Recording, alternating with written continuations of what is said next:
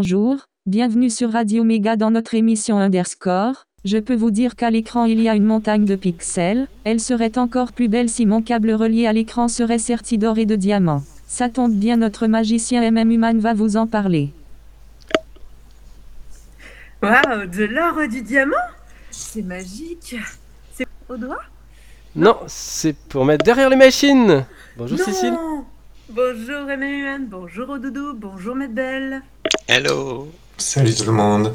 et bonjour les auditeurs. Et, oui, cette semaine, nous avons une émission toute spéciale qui vous parlera de quelque chose qui se situe derrière les ordinateurs, à savoir... Les connecteurs. Les connecteurs vidéo en l'occurrence. Mais tout de suite un peu d'actu? Oui, qu'est-ce qu'on a à l'actu? Un patron toulousain revend son entreprise de jeux vidéo à ses salariés. Il ne souhaitait pas revendre à une multinationale étrangère. Il a donc proposé à ses employés de reprendre son entreprise sous une forme de scope. Le Bitcoin serait un désastre d'après l'un de ses pionniers. Ray Dillinger, qui a participé au début de cette crypto-monnaie, estime maintenant qu'il ne correspond plus à l'idée initiale et au contraire est devenu ce qu'il cherchait à remplacer, en plus d'être un désastre environnemental et social. Scriptaman, une nouvelle plateforme poursuit l'évolution du C- des CGU, des services en ligne. Les services du ministère de l'Europe et des Affaires étrangères proposent Open Terms Archive, une base de données des CGU, ainsi que des outils Scriptamanent mettant en évidence les modifications dans le temps des conditions générales d'utilisation des plateformes numériques, qui sont souvent très longues et obscures. Reste à savoir s'il sera mieux utilisé que des outils existants comme TOS ou DER. TOSDR, ça veut dire Terms of Service Didn't Read. Ok. Chrome OS surpasse macOS et devient le second OS en part de marché. Doit-on s'en réjouir? Pas sûr, même si c'est basé sur du libre, ça reste un instrument de contrôle de plus pour Google. Hmm. Arte lance une émission sur Twitch autour du jeu vidéo. Arte, la chaîne culturelle européenne, part en live sur Twitch euh, dès le mercredi 3 mars 2021 pour notre émission dédiée au gaming jour de play. Tous les deux semaines, donc la prochaine sera donc le 17 mars. Oh bah dis donc, ils se lancent tous au... sur les Ah oui, réseaux. mettent, hein. et... Ah oui, ils s'y mettent. Hein. Firefox 86 nous propose une protection totale des cookies. La prochaine version de Firefox maintiendra une cookie jar séparée pour chaque site, à l'exception des cookies explicitement partagés par l'utilisateur. Signature d'une convention de partenariat entre Enedis et OpenStreetMap. Enedis s'engage à en- enrichir les données ouvertes et fournir des images pour aider à compléter les cartes. Le terme digital se traduit bien par numérique en français. C'est la commission d'enrichissement de la langue française qui le dit. Ouf Oh, enfin on met le doigt sur quelque chose d'intéressant. le support 68 quoi? 68K, ah, 68K arrive enfin officiellement dans LLVM. Oui. Ça y est, le back-end pour les CPU de la famille 68000 est arrivé dans les dépôts officiels des sources du projet. C'est cool. C'était tout pour les actus. Et oui, et on se retrouve après avoir écouté Toxtyle Space Invader pour après nous retrouver au sujet sur les connecteurs vidéo.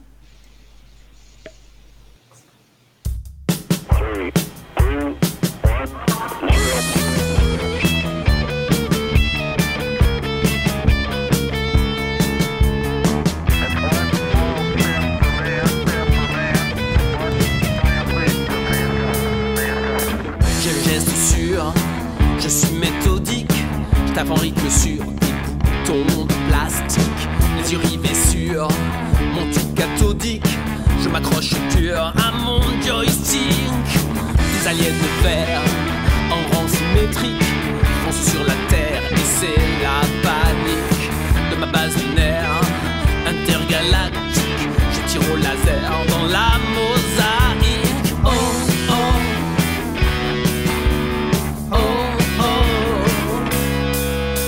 Suis l'homme computer, fils de Space Invader.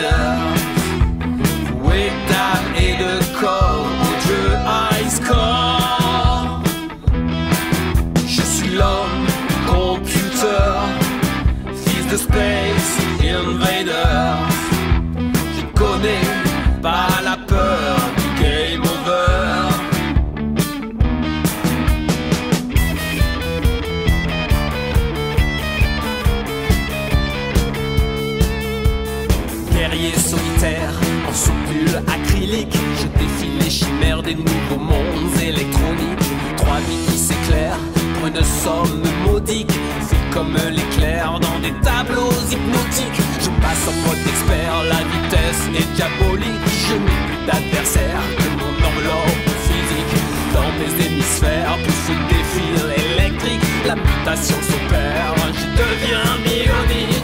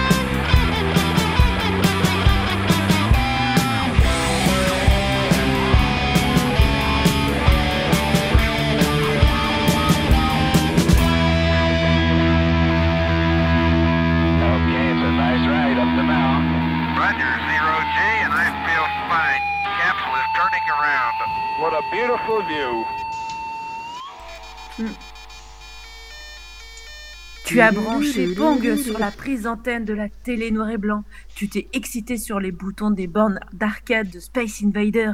Tu as fait creuser des lemmings sur ton Atari tout neuf. Tu as branché ta Mega Drive sur une prise Péritel pour un Mortal Kombat. Tu as toujours de la musique de Tetris dans la tête. Tu as fait courir Lara en mini-short dans la jungle. Tu as joué au bowling dans, dans ton salon sur Wii. Tu as roulé en Ferrari en HDMI sur Gran Turismo. Tu t'es vidé la tête dans les transports sur Candy Crush. Tu as chassé des Pokémon dans la rue. Tu t'es envolé dans ton casque VRV, VR plutôt. Le pixel est ta lumière. Oh là là, qu'est-ce que c'est beau C'est beau, c'était un petit poème de Toki Style euh, qui était associé à sa vidéo. Donc euh, je vous invite à voir le clip, il s'amuse bien avec son petit Space Invader. Super. Mais tout de suite, passons au sujet du jour. Jingle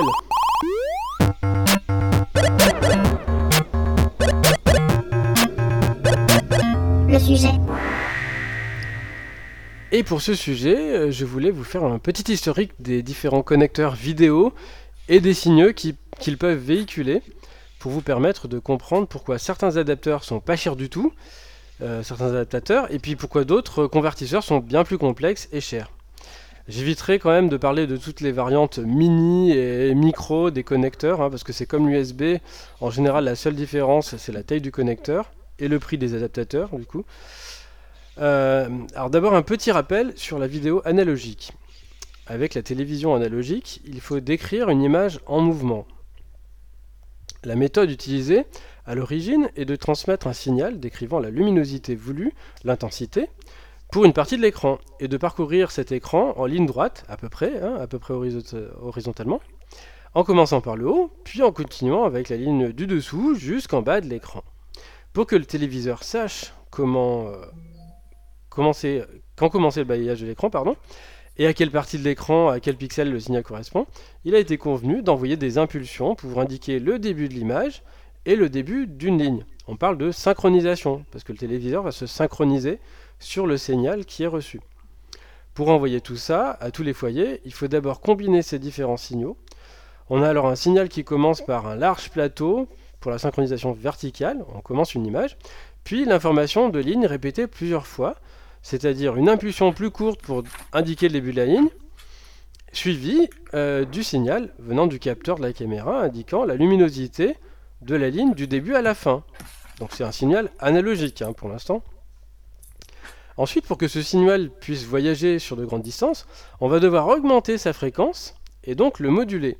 On va prendre une fréquence fixe, on parle de fréquence porteuse, qui va changer en fonction du canal, donc de la chaîne à émettre, dont on va modifier l'amplitude ou la fréquence, elle-même légèrement autour de la fréquence de base, et envoyer ce signal amplifié à une grande antenne.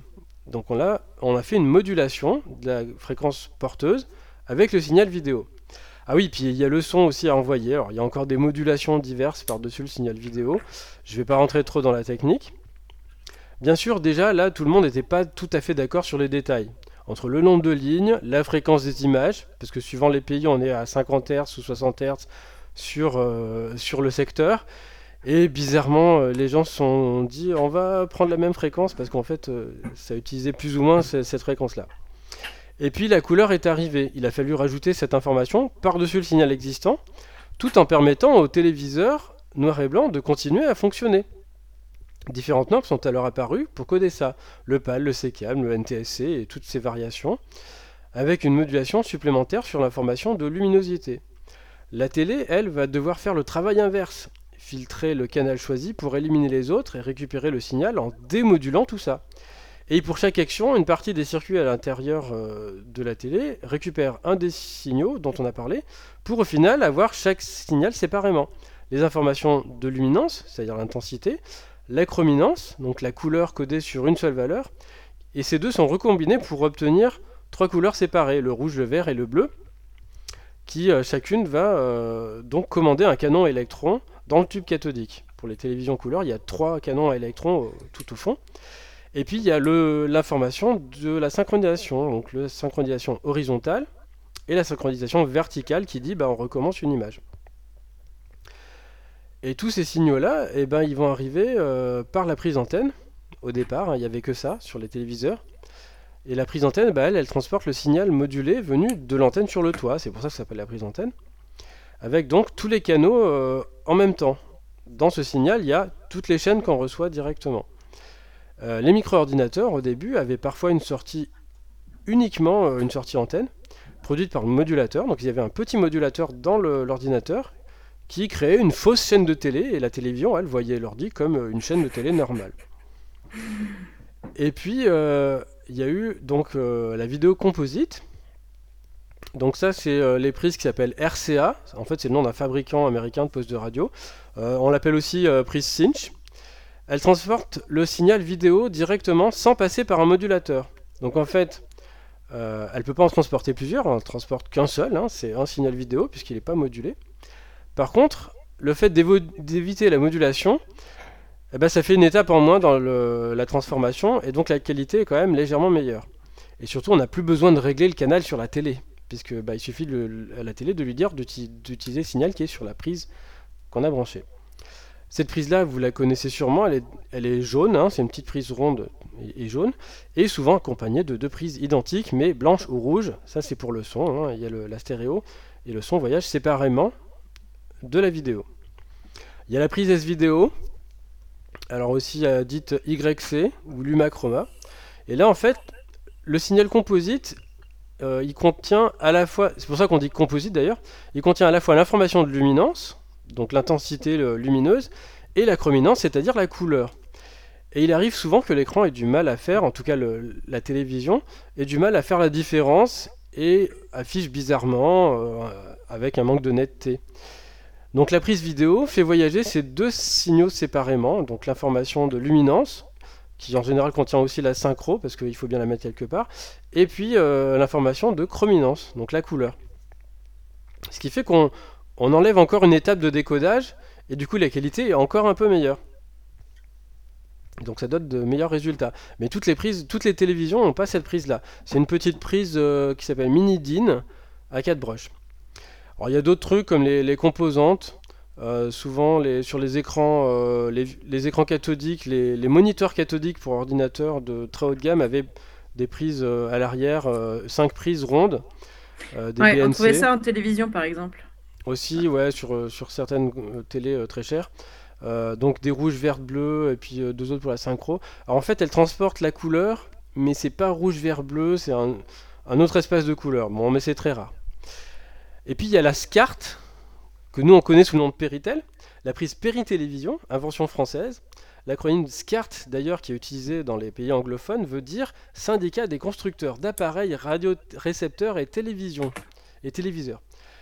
Et euh, en fait, elle a été rendue obligatoire euh, rapidement sur les téléviseurs en France et en Europe, sur les télécouleurs. Par contre, elle est totalement absente aux US, où la plupart des micro-ordinateurs se limitaient à une sortie antenne ou vidéo composite. Certains Pour les rétro petits jeunes, gamers, pour, pour Oui. les petits jeunes, je te coupe un peu. hein, C'est la fameuse prise euh, qui, qui est difficile à, brancher hein, quand tu veux brancher ta console de jeux vidéo. ouais, c'est la prise qui fait presque 10 cm de, de long sur euh, de, large, enfin bon.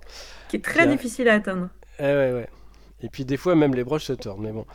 Et certains rétro gamers américains euh, découvrent d'ailleurs avec stupéfaction la qualité vidéo de certaines consoles euh, de l'époque après avoir modifié, euh, les avoir modifiées pour sortir le, RGB. Parce qu'eux, ils n'avaient pas la Péritel. Et en effet, même si elle est techniquement capable de transporter aussi un signal vidéo composite, la Péritel, elle, peut transporter un signal RGB. Avec une broche pour chacune des trois couleurs, donc rouge, vert, bleu, et la broche d'entrée ou de sortie composite servant alors pour passer le signal de synchronisation. Le téléviseur sait si un signal est présent et de quel type il s'agit suivant les tensions présentes sur deux broches qu'on appelle des broches de commutation. Il y a la commutation lente et la commutation rapide, je vous passe les détails. La Péritel permet aussi de transporter le son en stéréo, donc il n'y avait qu'une seule prise, même si elle était chiante à brancher, au moins il n'y en avait qu'une. Hmm. Je ne parlerai pas des connecteurs sur les micro-ordinateurs eux-mêmes, par contre, parce que là c'est vraiment... euh, on en aurait jusqu'à demain entre le DB23 de l'Amiga ou le DIN13 euh, de l'Atari qui n'ont absolument rien de standard. D'ailleurs, celui de l'Amiga, il y a quelqu'un qui, euh, a, qui a euh, fait un financement participatif pour en refabriquer. Parce que du coup, ça se trouve pas, parce que c'était pas standard. C'est ça, Euh, ça devient super rare en plus. Voilà. Et donc, si vous avez un vieil ordi, utilisez bien le câble qui va avec la machine. Parce que même si les- les- la prise est la même euh, sur un autre ordi, le brochage n'est pas forcément le même. Surtout sur les DIN, hein, les petites broches rondes, les petits connecteurs ronds. Euh, des fois, c'est les mêmes prises, mais c'est pas les mêmes signaux aux mêmes endroits. Donc, si vous envoyez du 12 volts là où ça doit pas aller, ça peut. Ça grille. Ça grille. Par contre, sur les ordinateurs euh, de type PC, quand ils sont apparus, il y avait d'autres trucs, comme le CGA et le GA.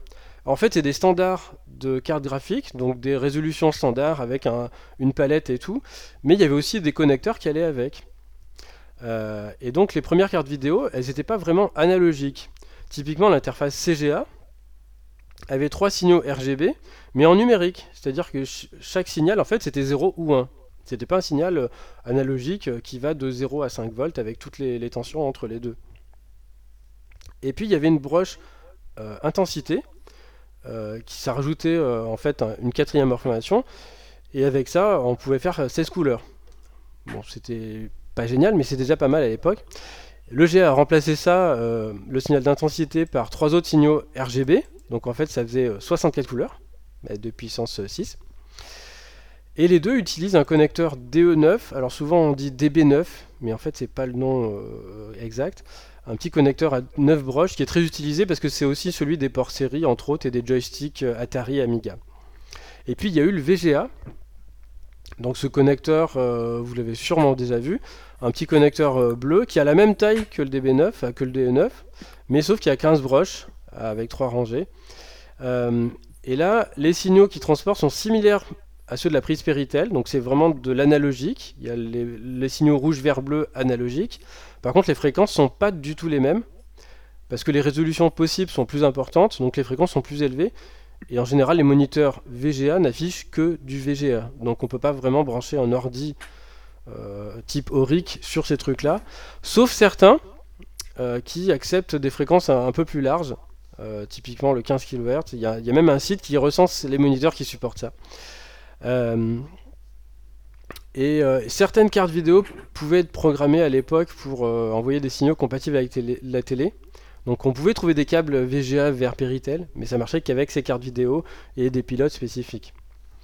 Euh, et le connecteur VGA a aussi des broches qui permettent d'identifier le moniteur. Alors il y a eu des évolutions, si vous voulez lire sur le blog, hein, comme d'habitude, euh, il y a des liens et puis il y a un peu plus de détails. Et puis au bout d'un moment, bah, on a eu les écrans LCD qui sont arrivés et euh, on a voulu changer tout ça parce que le VGA euh, en Full HD, c'est encore faisable, mais c'est un peu flou, ça bouge et tout. Hmm, Donc, euh, voilà. Donc on a introduit des, des connecteurs pour une interface numérique. Donc là, c'est plus du tout des signaux analogiques. C'est vraiment, on envoie chaque- pour chaque pixel, on envoie les données un bit après l'autre. Donc on envoie euh, des, groupes de bits 1, 0, 1, 0, etc. Sur euh, typiquement ce qui se passe aussi en Ethernet et en USB, donc c'est des paires différentielles. C'est-à-dire que sur un fil on envoie le signal et sur l'autre fil on envoie l'opposé du signal. Et ce qui fait que c'est plus robuste, c'est plus robuste aux parasites, typiquement. Ça permet d'avoir notamment des, des câbles un peu plus longs. Et ce connecteur donc DVI qui est apparu à ce moment-là, il permet de transporter ça, mais aussi les informations VGA. Donc c'est pour ça qu'il existe des adaptateurs VGA DVI, parce qu'en fait c'est juste du câblage. Donc ça c'est pas cher à faire, hein, c'est juste des fils et des connecteurs. Sauf que du coup, le DVI, il y a trois types. Il y a le DVI D pour digital, donc numérique, donc que ce que je viens d'écrire là. Le DVI A pour analogique, donc il passe que les signaux euh, VGA. Et puis le DVI I qui fait les deux. Donc des fois vous avez un connecteur DVI qui rentre pas dans un connecteur DVI. C'est un peu gênant, mais c'est comme ça. C'est bizarre. Voilà. Et puis après il y a eu le HDMI. Et puis euh, il y a eu le DisplayPort aussi qui sont des évolutions de ces trucs là. Et puis euh, il y a Apple aussi qui fait souvent des trucs bizarres. Ils ont bidouillé un port euh, DVI, ils ont changé le connecteur et ils ont rajouté du 25 volts pour alimenter leur cinéma display. Sauf que le problème c'est qu'encore une fois, euh, ces connecteurs non standards, bah, c'est pas refabriqué. Donc pour, si on veut se brancher sur ces trucs là, typiquement sur une carte euh, vidéo euh, d'un Mac G4, si on veut brancher un écran DVI, bah, on peut pas. Alors qu'en fait, euh, il suffirait de- d'avoir les câbles quoi. Mais bon. Donc, euh, vous voyez, c'est très varié tous ces connecteurs. Et encore, euh, j'ai été rapide. Donc, comme d'habitude, hein, on vous mettra plein de liens sur triplea.fr. Restez Wow. connectés. Merci MM Human pour tes explications. Effectivement, c'est un survol du sujet qui pourrait être très long. Et ça nous rappelle tout plein de souvenirs, euh, notamment euh, la prise antenne euh, que ma mère a détesté qu'on touche parce qu'elle avait peur qu'on casse la télé à force de régler euh, la bonne chaîne pour la console de jeu. Tu m'as enlevé la troisième chaîne Hum, hum, c'est ça, ouais, on remplaçait euh, les chaînes avec, euh, avec la console, c'était sympa. Mm. On se retrouve après avoir écouté une petite euh, musique? Ouais. À tout de suite pour l'agenda.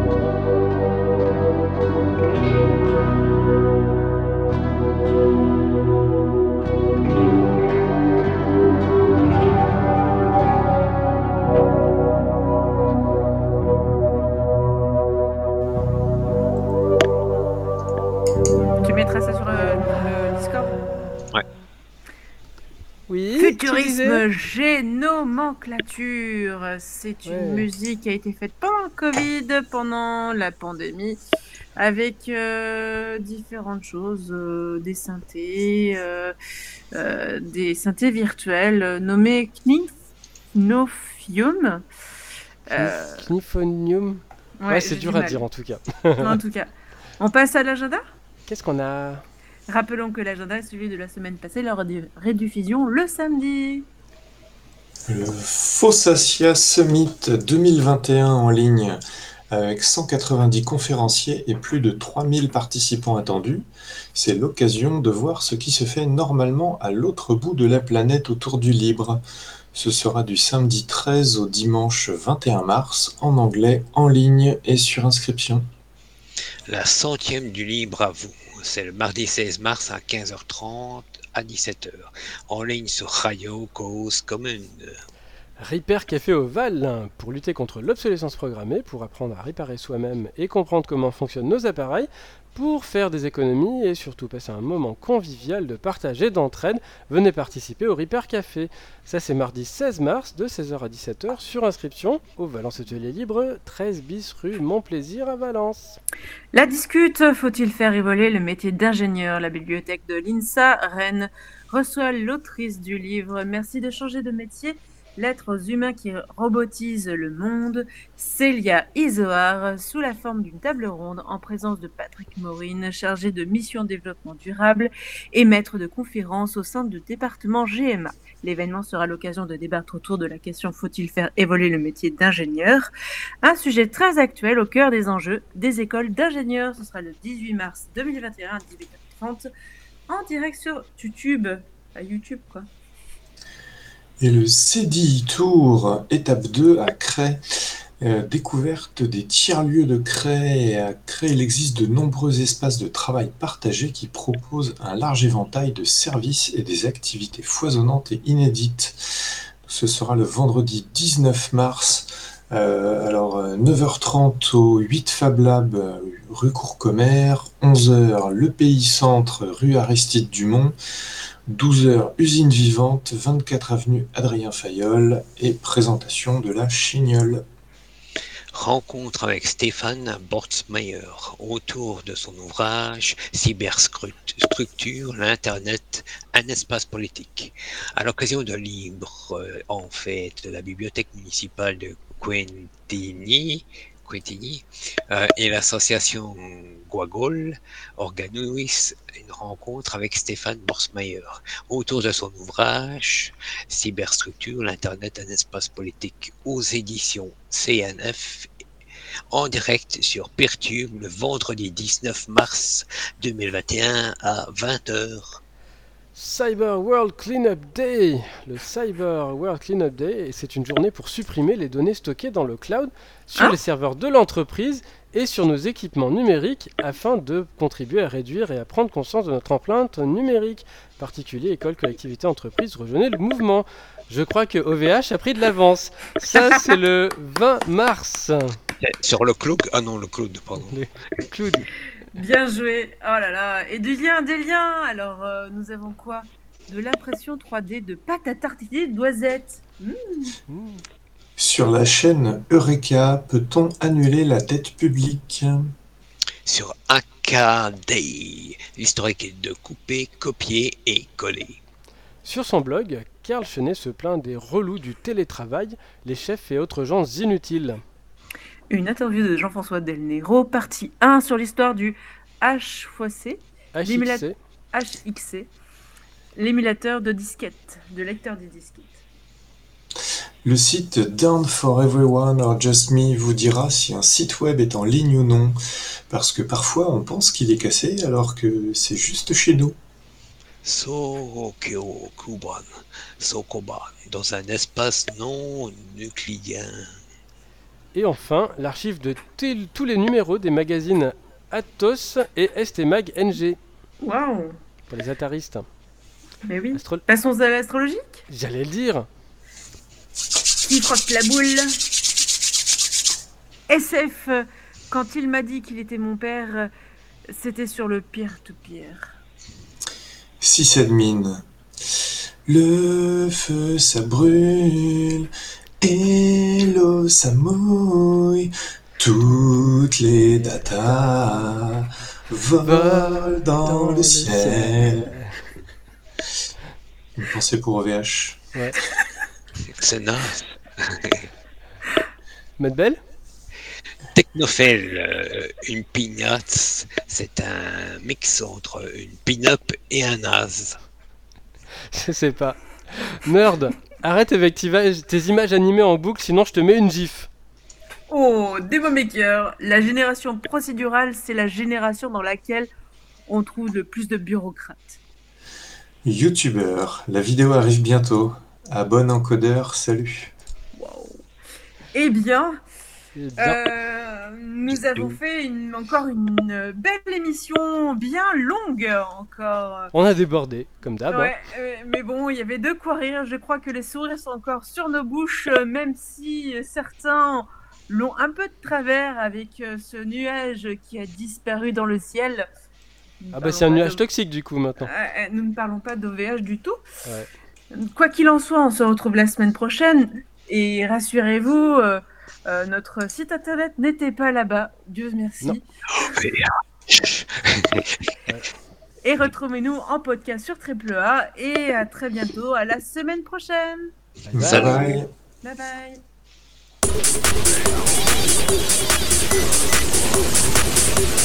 Thank